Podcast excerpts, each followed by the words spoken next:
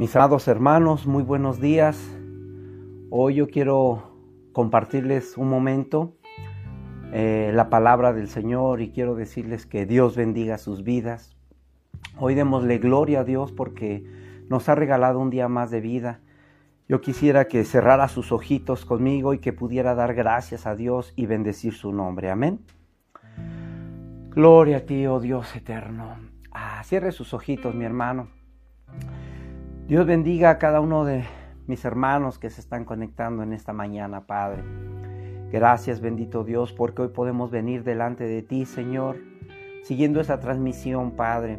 Gracias, Padre, porque podemos amanecer con Cristo una vez más, Señor, porque podemos acercarnos a ti a través del Padre. Gracias, Señor, porque en el nombre de Cristo ahora tú nos has regalado vida eterna, nos has dado una palabra nueva, Señor.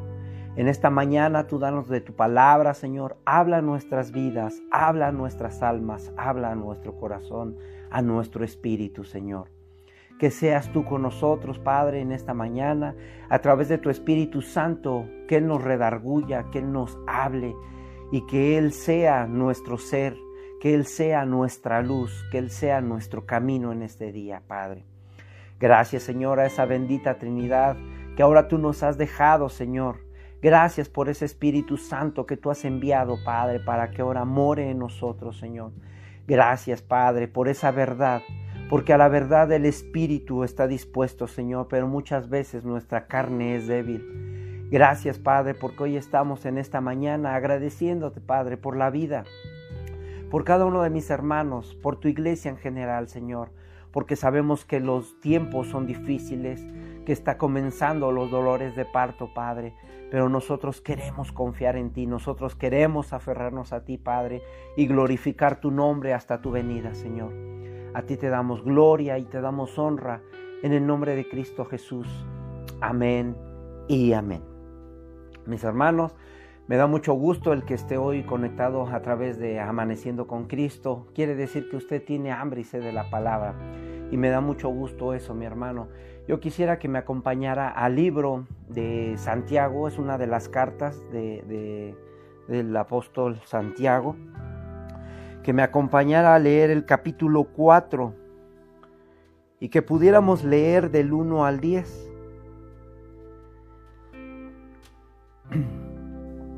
Yo le doy tiempo a que lo busque, mi hermano, le doy tiempo a que podamos encontrarlo. Le repito la cita, es Santiago capítulo 4, versículo del 1 al 10 que podamos leerlo en esta mañana para que agrademos a nuestro Señor y pongamos este día en sus benditas manos. Amén.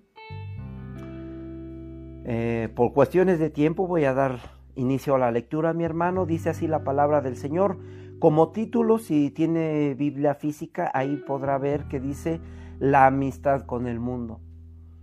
Y, déjeme antes de leer la palabra para que usted tenga un poquito el contexto de lo que le quiero transmitir. Muchas veces hemos escuchado la palabra el mundo, hemos escuchado la palabra son del mundo o hemos escuchado la expresión no seas mundano. No sé si usted la ha escuchado alguna vez. Y precisamente esas frases, esos contextos vienen precisamente a, esta carta que nos deja el, libro de Santiago. ¿Por qué? Porque si nosotros entendemos el contexto o la globalización que, que, genera o encierra la palabra mundo, nosotros podemos entender que de acuerdo al diccionario mundo es un conjunto de todas las cosas que existen o inclusive de la humanidad. Y aquí nosotros podemos recapitular un poquito cuando nosotros entendemos el versículo que hemos leído muchas veces, porque de tal manera amó Dios al mundo. Y aquí no está hablando precisamente de la tierra, de la creación, de las aguas, no. Aquí nosotros debemos de entender que cuando habla del mundo, está hablando de la humanidad, del ser humano. Esa humanidad que quizás está caída, esa humanidad que quizás se alejó de Dios, de ese mundo está hablando la palabra del Señor. Entonces, con ese entendido nosotros podemos ver que el mundo precisamente no es todo aquello en lo que nosotros podemos ver o en lo que nosotros estamos viviendo como planeta, como universo. De hecho, la palabra mundo del griego eh, se traduce como cosmos. Entonces, no estamos refiriéndonos a eso, sino en este ámbito, en este aspecto, nosotros nos estamos refiriendo a la humanidad, a esa humanidad por la cual Dios ha enviado a su Hijo unigénito y ha dado su vida por amor a cada uno de nosotros, mi hermano. Y nosotros preguntamos, bueno, entonces, ¿qué es ser mundano? ¿A qué se refiere esa expresión? Bueno, pues vamos a leerlo, vamos a entenderlo a la luz de la palabra y nos dice así la palabra del Señor. Capítulo 4, versículo 1. ¿De dónde vienen las guerras y los pleitos entre nosotros? ¿No es de vuestras pasiones las cuales combaten en vuestros miembros? Codiciáis y no tenéis, matáis y ardéis de envidia, y no podéis alcanzar, combatís y lucháis, pero no tenéis lo que deseáis porque no pedís. Y mire que aquí estoy leyendo la Reina Valera 1960, pero yo le recomendaría que leyera la, la nueva, la nueva Reina Valera la actualizada, porque cambian un poquito esas palabras y habla más directamente a, nosotros como iglesia, como humanidad, como ser humano. Dicen el 3, pedís y no recibís porque pedís mal para gastar en vuestros deleites. Oh almas adúlteras, aquí en esta otra traducción dice, oh gentes malas, pecadoras. ¿No sabéis que la amistad del mundo es enemistad con Dios? Cualquiera pues que quiera ser amigo del mundo se constituye enemigo de Dios. ¿O pensáis que la escritura dice en vano, el Espíritu que ha hecho morar en nosotros nos, nos anhela celosamente? Pero Él da mayor gracia, por esto dice, Dios resiste a los soberbios y da gracia a los humildes. Someteos pues a Dios resistid al diablo y huirá de vosotros. Acercaos a Dios y Él acercará a vosotros. Pecadores, limpiad las manos y vosotros de los de doble ánimo, purificad vuestros corazones. Afligíos y lamentad y llorar, vuestra risa se convertirá en lloro y vuestro gozo en tristeza. Humillaos delante del Señor y Él os exaltará. Y mis hermanos, aquí quizás lo leímos un poquito rápido, pero yo quisiera invitarle a que lo pudiéramos leer detenidamente. Porque aquí nosotros podemos entender que en el libro, o en la carta, mejor dicho, la carta de Santiago es una carta que está hablando precisamente a la iglesia. Es una carta que le está hablando directo a la iglesia, mi hermano. Aquí nosotros podemos ver que Santiago no se anda por las ramas, como dirían por ahí, sino que viene directo, va, va al punto, no se anda con, con vueltas, sino que viene y habla directamente las cosas como son. Y mi hermano, si nosotros podemos entender que Santiago le estaba hablando a esa iglesia, yo creo con todo mi corazón que esa misma iglesia es la que hasta el día de hoy está con nosotros por lo cual nosotros debemos poner atención a las palabras que están escritas en el libro de Santiago. ¿Por qué? Porque así como le hablaron a la iglesia de ese entonces, le están hablando a la iglesia de hoy. A esa iglesia que quizás está pensando que está de vacaciones, que, piensa que las pruebas es un castigo de Dios, que las tentaciones son puestas por Dios. Pero déjeme decirle que Dios no tienta a nadie. Aquí nosotros debemos de entender que quizás todo esto viene por nuestras propias concupiscencias. Y mi hermano, yo quiero decirle que aquí en el, en el libro de Santiago, en la carta de Santiago, nosotros podemos ver en el capítulo 1 donde él está enfatizando en evidenciar la fe que viene a, través de las pruebas, que viene a través de las tentaciones y que así como esa iglesia, hoy nosotros debemos de evidenciar esa fe, que si estamos enfermos, que si tenemos problemas, que nosotros hagamos rema esa fe que nosotros hemos tenido y que la evidenciemos delante de los que no conocen del Señor. En el capítulo 2 nosotros podemos entender que aquí debemos de activar esa fe, ¿Cómo? Usted me preguntará. Bueno, pues aceptando a todos por igual, no creer que, que porque tiene un estatus económico mejor es mejor que yo, o por creer que comparto la palabra del Señor soy mejor que Él. No, mi hermano, aquí nosotros debemos de entender que nosotros debemos de, de ser empáticos, de ser iguales, de aceptarnos los unos a los otros con nuestros errores, porque nuestro Dios así nos ha amado como humanidad, como mundo, que no importándole que nosotros hubiéramos pecado delante de Él, Él está dispuesto a dar su amor bendito por nosotros, mi hermano. En el capítulo 3 nos habla de la fe, que nosotros debemos de vivir esa fe en sabiduría. Nosotros debemos de llevar nuestra fe en sabiduría y no hacer alarde de ella sino por el contrario nosotros vengamos y busquemos ese don, esa comunión con el bendito Espíritu Santo. Y mire que desde cuando esta palabra bendita se escribió hace más de dos mil años y está presente hasta el día de hoy. ¿Por qué? Porque es palabra viva, palabra eficaz, palabra que redarguye. Nosotros debemos de hacer la rema en nuestras vidas, mi hermano. Nosotros debemos de entender precisamente que ahí Santiago le está hablando a la iglesia, que aquí ahora Santiago nos está hablando a nosotros. Y déjeme decirle, como decía Einstein, el tiempo es relativo, mi hermano. ¿Por qué? Porque Dios se mueve en una plataforma, en una atmósfera de donde no existe el tiempo y quizás para nosotros es un poquito difícil entenderlo, pero Él se mueve en la eternidad. ¿Qué quiere decir la eternidad? Que no tiene principio ni tuvo fin. Que nosotros hemos sido diseñados para estar con Él en esa eternidad y gozarnos en ese reposo eterno que Él nos ha ofrecido que por causa del pecado hemos sido destituidos de la gloria de Dios y ahora nosotros estamos alejados de su presencia, pero no por eso Dios se ha olvidado de nosotros. Dios quiere que volvamos a Él. Ciertamente venimos de un lugar celestial y volveremos a ese lugar celestial. ¿Cuántos pueden decir amén? Yo lo creo con todo mi corazón que algún día regresaremos en un cuerpo transformado a su bendita presencia.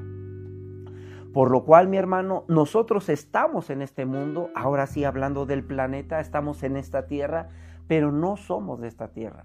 Nosotros somos peregrinos y extranjeros y estamos de pasadita aquí en esta tierra, mi hermano. Nosotros hemos de regresar al Padre, hemos de regresar a su presencia. Bueno, entonces usted me dirá, entonces, ¿qué es ser mundano? O me preguntará, ¿qué es una persona mundana?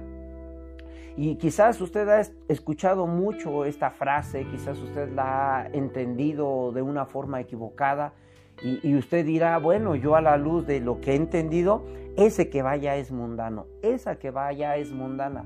¿Por qué? Porque muchas veces nosotros vemos solamente lo superficial, nosotros venimos y juzgamos a la gente o, o decimos que la gente es mundana por la forma de vestir o por la forma de actuar. Hace dos días, hace tres, eh, mi hermano Andrés y mi hermano Jorge hablaban precisamente de las personas o de las gentes con las cuales nos rodeamos. ¿Por qué? Porque muchas veces nosotros anhelamos lo que esas personas tienen, anhelamos el camino donde ellas van.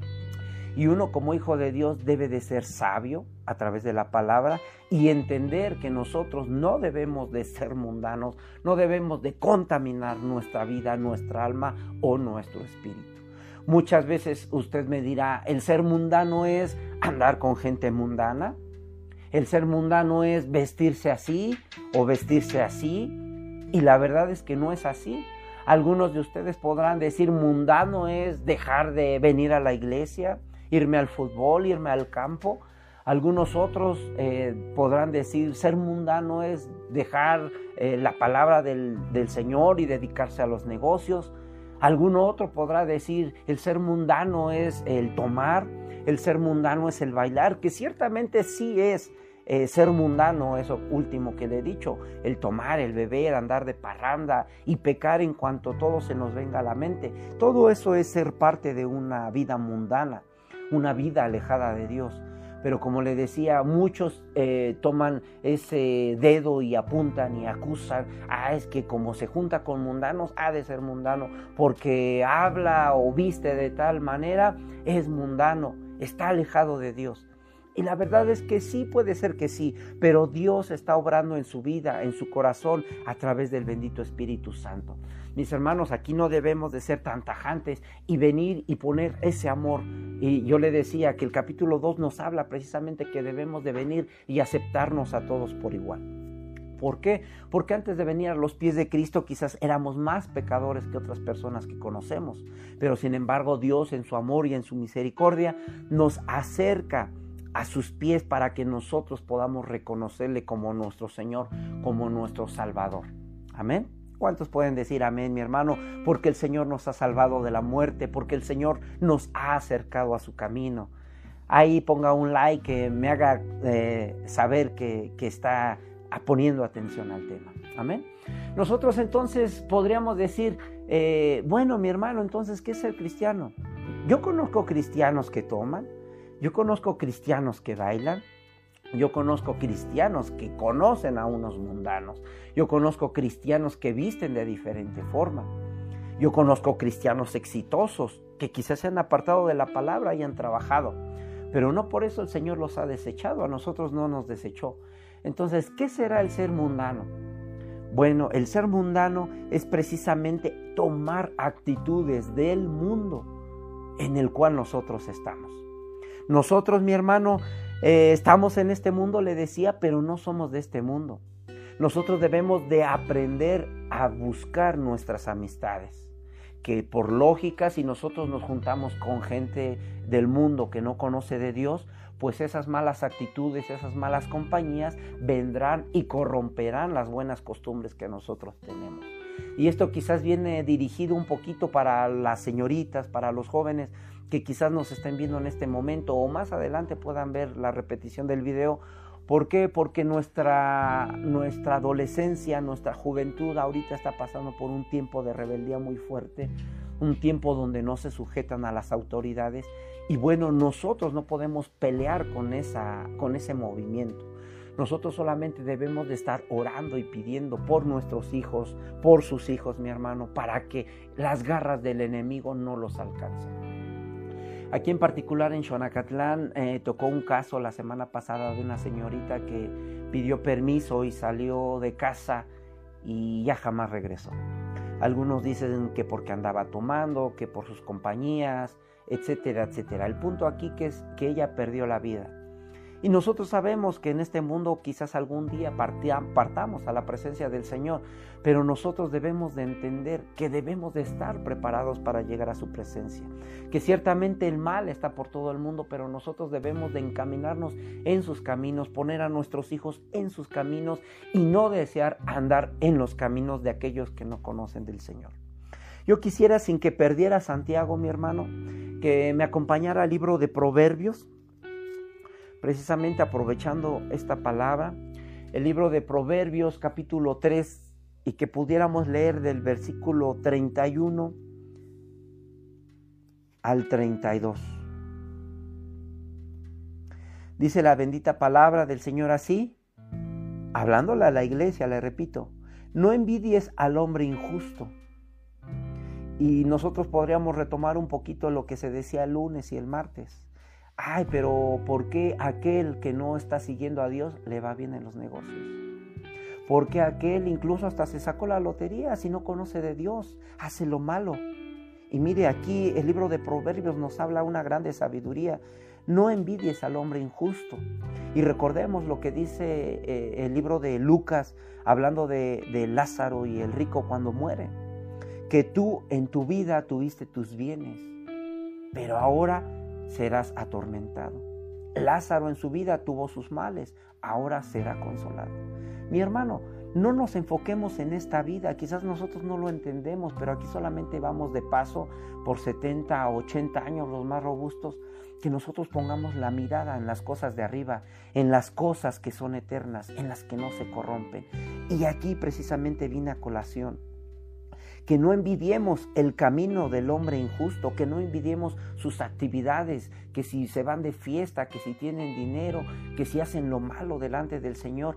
y están bien y nosotros quizás como cristianos hacemos lo bueno y nos va mal económicamente, tenemos pruebas, tenemos dificultades, que no nos jactemos de esos caminos donde andan, donde andan los hombres injustos, ni escojas ninguno de sus caminos. Ah, es que yo estoy viendo que le va muy bien porque hace lo malo delante del Señor, porque vende eh, X o Y sustancia o porque se está moviendo en tal o cual eh, movimiento o se está juntando con tal gente poderosa y lo pone a, a hacer negocios ilícitos. No, mi hermano, que no deseemos todo ello, que no anhelemos esas cosas, que no deseemos andar en esos caminos. Nos dice en el 32, porque Jehová abomina al perverso, mas su comunión íntima, ¿qué dice? Es con los justos mi hermano, en esta mañana que nosotros podamos ser justos delante del Señor, no por nuestros propios méritos, sino porque ahora tenemos el justo de justos, aquel que nos ha santificado, aquel que nos ha lavado con su sangre preciosa, llamado Jesucristo, mi hermano. Ese es el que nos ha redimido. Ese Cordero bendito es el que ahora nos presenta justos delante del Padre, porque no es por nuestros méritos. Pero mi hermano, que no deseemos andar en los caminos de perversidad, en los caminos de perversión, sino por el contrario, que vengamos y nos vengamos a meter a la bendita palabra del Señor, que nosotros estemos metidos como creyentes en la palabra del Señor y que no estemos pensando en las cosas del mundo y que nos estemos queriendo contaminar con las cosas del mundo. Hoy en día hay gente que juzga, que critica, pero que nosotros no seamos como esa gente, mi hermano, porque esa gente es religiosa. Y nosotros a través de estas cápsulas no le estamos enseñando una religión, nosotros le estamos enseñando a conocer a Jesucristo. Que nosotros podamos entender que a través de la obra de Jesús nosotros podemos ser redimidos que nosotros podamos entender que como padres muchas veces cometemos ese error de que yo ahora que conozco del Señor quiero limitar a mi hijo, quiero exigirle, quiero eh, que cambie de un momento radical. Y si pedimos a Dios, Él es fiel y poderoso para que así sea. Pero mi hermano, quizás muchas veces debemos de estar al pendiente con qué personas está juntando mi hijo, en las redes sociales con quién está chateando, con quién está hablando, con quién se mueve, a qué negocio se dedica. Y, y no estoy hablando de niños de 5, de 10 años, mi hermano, tampoco de jóvenes de 15, de 20.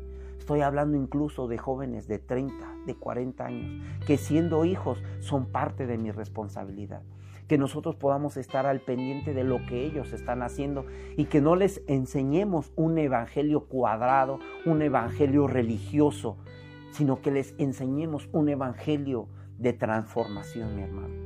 Porque el evangelio es eso, que nuestra vida y nuestra alma pueda ser transformada y no por nosotros, sino por el bendito Espíritu Santo en nosotros. Le decía yo, a, la verdad el Espíritu siempre está dispuesto pero la carne, la carne es débil.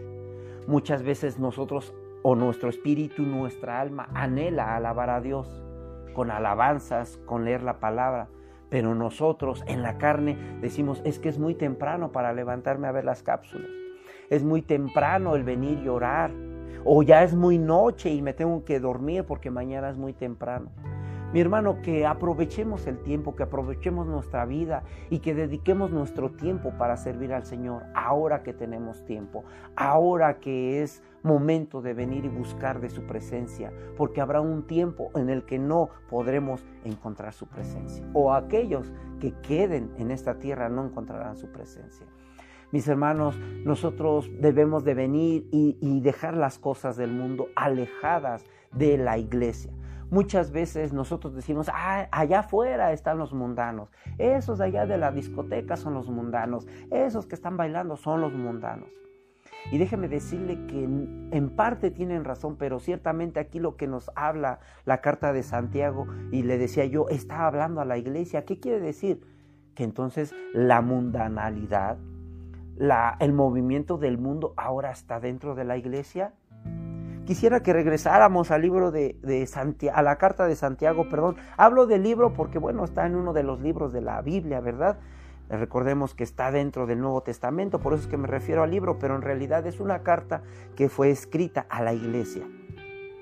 Eh, en, en el libro o en la carta de Santiago capítulo 4, donde nos habla que es la amistad con el mundo. Es lo que reprende en este momento eh, Santiago a la iglesia. Que no hagan amistad con el mundo, porque aquel que hace amistad con el, con el mundo es enemigo de Dios. Bueno, y, nosotros podemos ver a lo mejor o quizás la, la iglesia de, del tiempo de Santiago no tomaba, no fumaba, eh, no fornicaba y tantos otros pecados que nosotros podemos eh, venírsenos a la mente. O quizás sí, hermano, no lo sabemos, solamente Dios lo sabe. Pero aquí Santiago se está refiriendo a la iglesia como mundanos. ¿Por qué? Y, que Dios nos guarde, ¿verdad? Y, y, nosotros podemos decir, yo hermano, como cristiano, aquí en la iglesia, si yo no tomo, ¿cómo es que me está diciendo que soy mundano si estoy en la iglesia? Yo, Dios me libre, si yo jamás bailo, tengo dos pies izquierdos. Yo, hermano, esto, yo, hermano, jamás, Dios me libre. Y verdad, muchas veces no reconocemos que andamos mal. Y aquí lo que Santiago le está hablando a la iglesia es precisamente eso, que quizás no sea con esos pecados tan marcados, pero que dentro de la iglesia se ha metido la mundanalidad. Y nosotros lo podemos ver porque a la luz de la palabra nosotros podemos ver de dónde vienen las guerras, de dónde vienen los pleitos, si hay guerras y si hay pleitos, quiere decir que hay enemistad, quiere decir que hay envidias, quiere decir que hay celos, que hay contiendas, que no están puestos de acuerdo. Y mire que aquí Santiago se lo está reprendiendo a la iglesia, capítulo 4, versículo 1. ¿De dónde vienen las guerras y los pleitos entre vosotros? Les está preguntando. Y mire, no solamente en la iglesia de, de Santiago, en la iglesia de hasta hoy, mi hermano. Muchas veces, hablando de naciones, hay guerras, conflictos, porque el hombre piensa ser superior que el otro hombre. Y esto aplica no solamente a, las naciones, esto que yo le estoy diciendo aplica a la familia, aplica a, a, las naciones, aplica a la iglesia, aplica a los negocios, mi hermano. Porque muchas veces como socios de algún negocio salen peleando las sociedades. ¿Por qué? Porque uno no se puso de acuerdo con el otro, o al principio sí, pero después al final uno empezó a tener un camino de perversión queriéndole robar al otro. En las iglesias, quizás los hermanos, ay, es que me aventó el pelo y, ya por eso no voy a ir a la iglesia. Mi hermano, si todos nos vamos a ver en el cielo con nuestro Señor, entonces si está el hermano, yo no voy a ir ahí porque está él. Es algo que quizás nosotros debemos de entender y analizar, mi hermano. No porque esté mi hermano allá en el cielo, en la gloria, yo ya no voy a ir. Entonces, ¿a dónde me voy? Allá abajo me pierdo. Mi hermano, a lo mejor no me va a dar tiempo a abarcar todo, ¿verdad? Pero que nosotros podamos entender que aquí Santiago le está diciendo, ¿de dónde salen los, los pleitos, las guerras? ¿No es de vuestras pasiones con las cuales combaten vuestros miembros? Y nosotros aquí podemos entender que no solamente es en las discotecas, sino que ese sentir mundano está en medio de la iglesia. ¿Por qué? Porque hay envidias, porque hay celos, porque hay contiendas.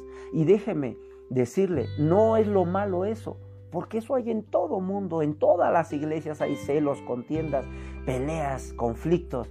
Pero aquí lo que debemos de entender como cristianos es venir y pedir perdón delante del, del Señor pedir perdón delante de Dios, que es el que nos conoce, y nosotros ahora vengamos, eh, no con oraciones codiciosas, mi hermano, que nosotros podamos entender que, que el Señor nos ama. Y que si nosotros somos una persona torcida, una persona que está alejada de Dios, bueno, nuestras oraciones van a ser torcidas y alejadas de Dios. Y si nuestras oraciones son torcidas y alejadas de Dios, esas oraciones Dios no las contesta. Esas oraciones quedan a un lado. Y déjeme darle algunos ejemplos. Muchos quizás seamos, y me incluyo en esa canasta porque no soy exento, mi hermano, como esos fariseos que oraban. Y nuestro Señor Jesucristo lo dijo. Ustedes son como sepulcros blanqueados, porque por fuera muy limpios, muy decorosos, y por dentro, ¿cómo están? Todos aguzanados, podridos.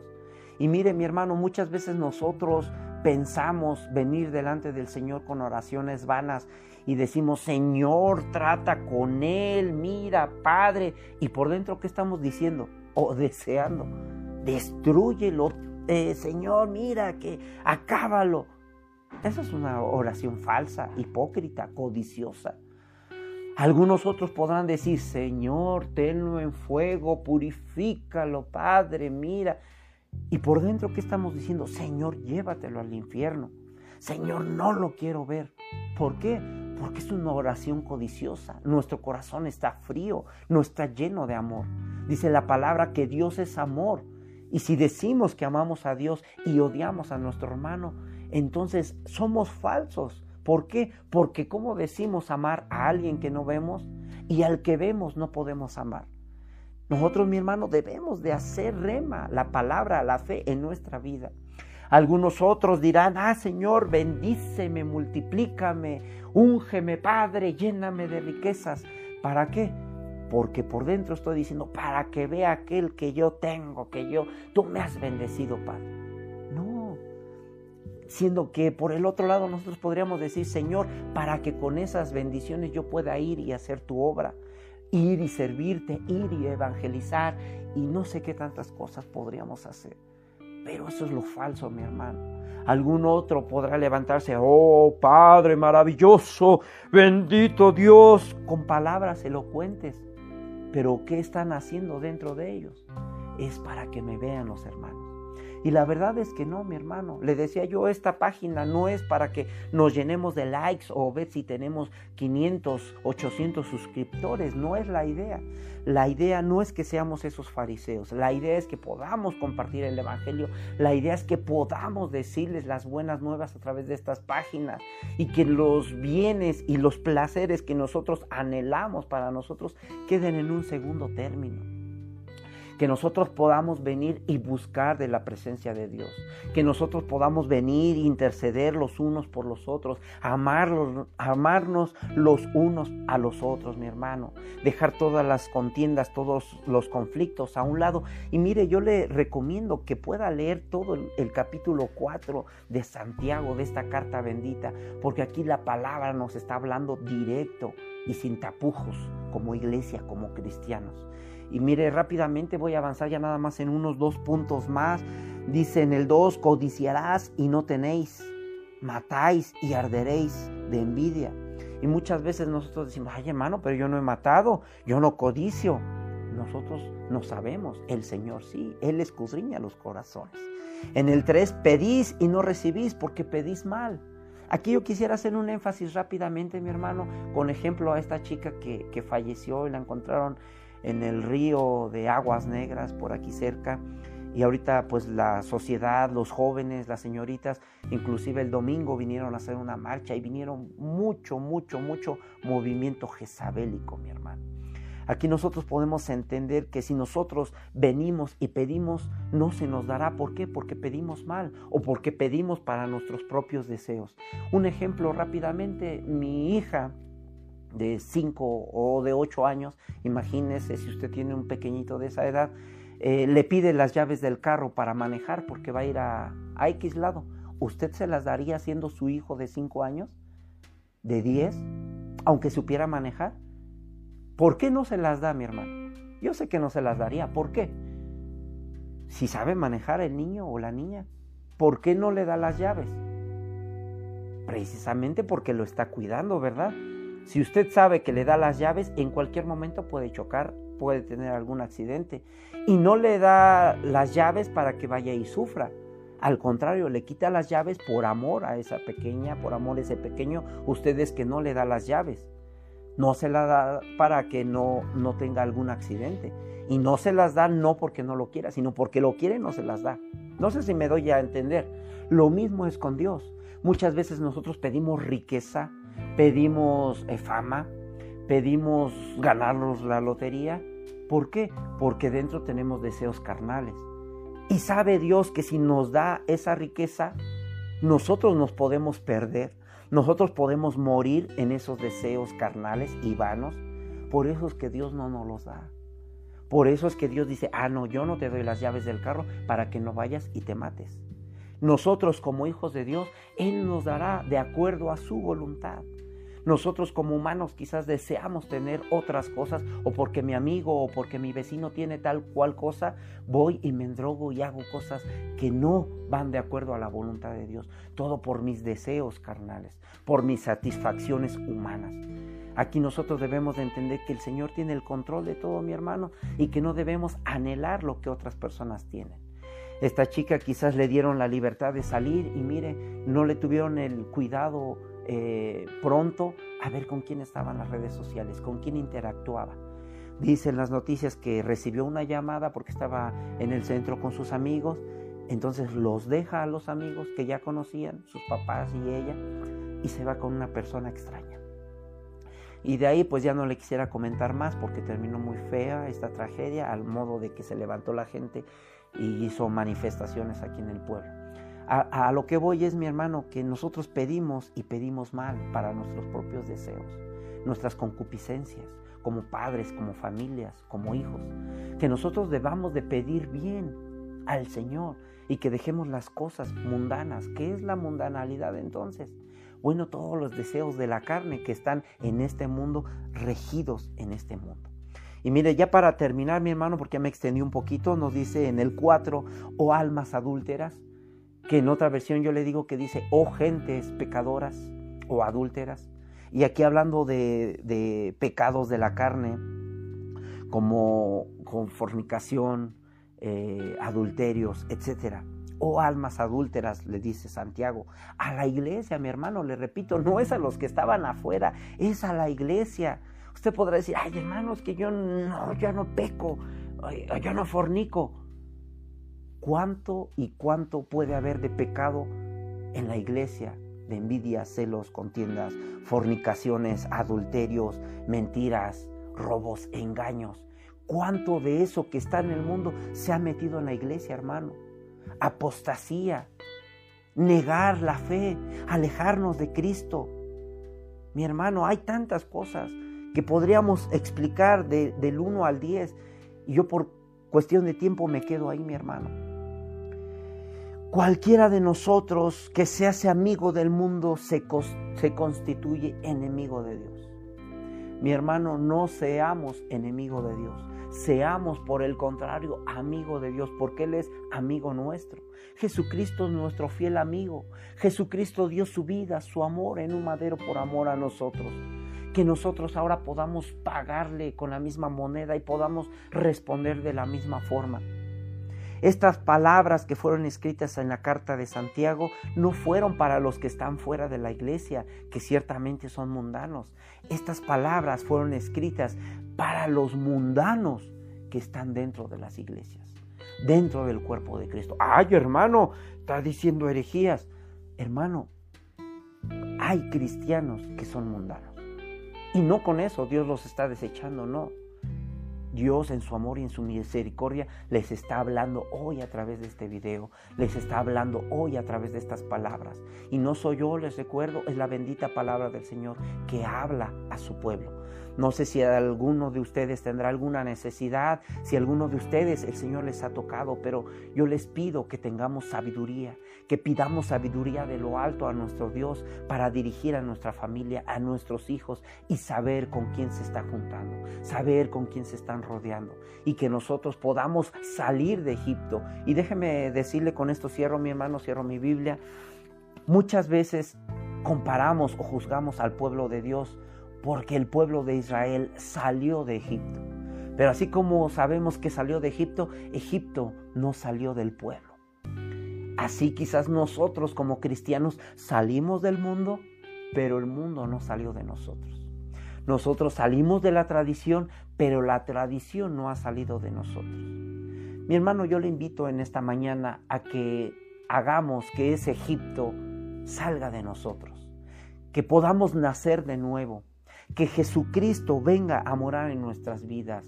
Muchas veces le decía yo hace 20 días, no recibimos al Señor Jesucristo porque choca con nuestros intereses.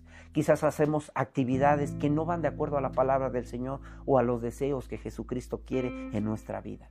Jesucristo le dijo alguna ocasión a Nicodemo, Es necesario que nazcas de nuevo. Y usted me va a decir, ay hermano, ya vas con tu nacer de nuevo nuevamente.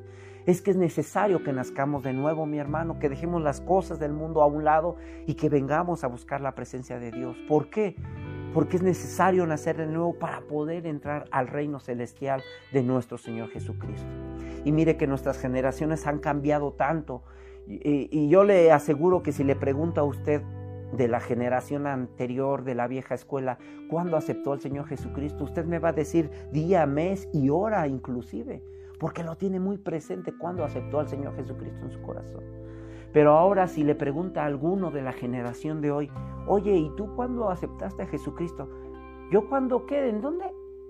Se quedan así. Yo, ¿Qué es eso de nacer? ¿Y, cómo nazco de nuevo? Y están siendo como ese Nicodemo, faltos de conocimiento y de entendimiento. Dice Oseas 4:6, mi pueblo perece por falta de conocimiento. Mis hermanos, que no dejemos que nuestra generación, o por lo menos nuestros hijos y los hijos de nuestros hijos, se pierdan en ese camino. Que entiendan que hay un camino, una verdad y una vida, y se llama Jesucristo. Y es necesario aceptarle y recibirle para poder ser salvo y que es necesario que nosotros como humanos, como hombres, dejemos nuestra naturaleza pecaminosa y volvamos a los pies de Cristo. A esto se le llama nacer de nuevo. Que volvamos a los caminos que el Señor nos ha mandado en esta tierra. Y que no estemos poniendo la mirada en las cosas de, de los demás. Porque son caminos de perdición. Porque son actividades ilícitas y algún día tendrán su consecuencia. Que nosotros pongamos nuestra mirada arriba en las cosas que son eternas. Mi hermano, yo con esto cierro y, quisiera que, que si hoy el Señor ha hablado a su vida, ha hablado a su mente, a su corazón, o ha hablado a alguno de sus adolescentes, que el Señor pueda traer sabiduría a sus vidas. Sabemos que estamos en este mundo, pero no pertenecemos a Él. Sabemos que el enemigo le ha sido entregado a este mundo, pero la mano misericordiosa de Dios nos guardará de todo mal. Amén. Cierre sus ojitos, mi hermano, para bendecir a nuestro Dios, amantísimo Padre, creador de los cielos y de la tierra. Señor, te damos gracias en esta mañana por tu misericordia, Padre, porque tú eres bueno y maravilloso, Señor. Guarda a nuestros hijos de toda mala compañía, Señor. Los ponemos en tus manos benditas, Padre. Y aún en nuestros hijos, Señor, en nuestros jóvenes, en nuestras señoritas, que tú pongas ese deseo, ese fuego. Sabemos que tu Espíritu Santo se está moviendo con una fuerza, con una magnitud tremenda por todo el mundo, Padre. Pero no queremos quedarnos como espectadores, Señor. Queremos ver esos milagros y esas maravillas en nuestros hijos. Declaramos, Padre, que seas tú en sus vidas, Señor. Que seas tú tomando el control de sus vidas, Padre. Y que seas tú, Señor, llevándolos de niveles en niveles mayores cada vez más, Señor. Gracias, Padre, porque sabemos que herencia de Jehová son los hijos, Padre, los cuales ponemos en tus manos, Señor. Bendícelos, guárdalos de todo mal, Padre. Dale sabiduría, Señor, y que ellos sean fieles servidores tuyos a tu obra, a tu palabra, a tu misión, Padre. Nosotros los bendecimos, Padre, en tu nombre poderoso, Señor. Y sabemos que tus ángeles estarán alrededor de ellos, acampando, Señor, guardándoles de todo mal, Señor. Porque están puestos para el servicio de los que han de heredar, Padre, esa vida eterna, Señor. Gracias, bendito Dios, porque hoy nos has hablado. Gracias, Padre, por este tiempo, Señor, en el cual hemos amanecido contigo, Padre. A ti sea la gloria, sea la honra, en el nombre de Cristo Jesús. Amén y amén. Gloria a Dios, mis hermanos, estamos despedidos. No se desconecte de esta página. Recordemos que va a haber cultos por la tarde a cargo de nuestro hermano Hernando eh, y es palabra de bendición. Recordemos que estamos en una semana santa, le llama el mundo, una semana en donde recordamos como cristianos que el Señor vino a esta tierra y murió, dio su vida, dio su sangre, murió, sí, pero resucitó con poder y gloria al tercer día. Amén. Tenemos la victoria en el Señor Jesucristo, mi hermano. Dios le bendiga.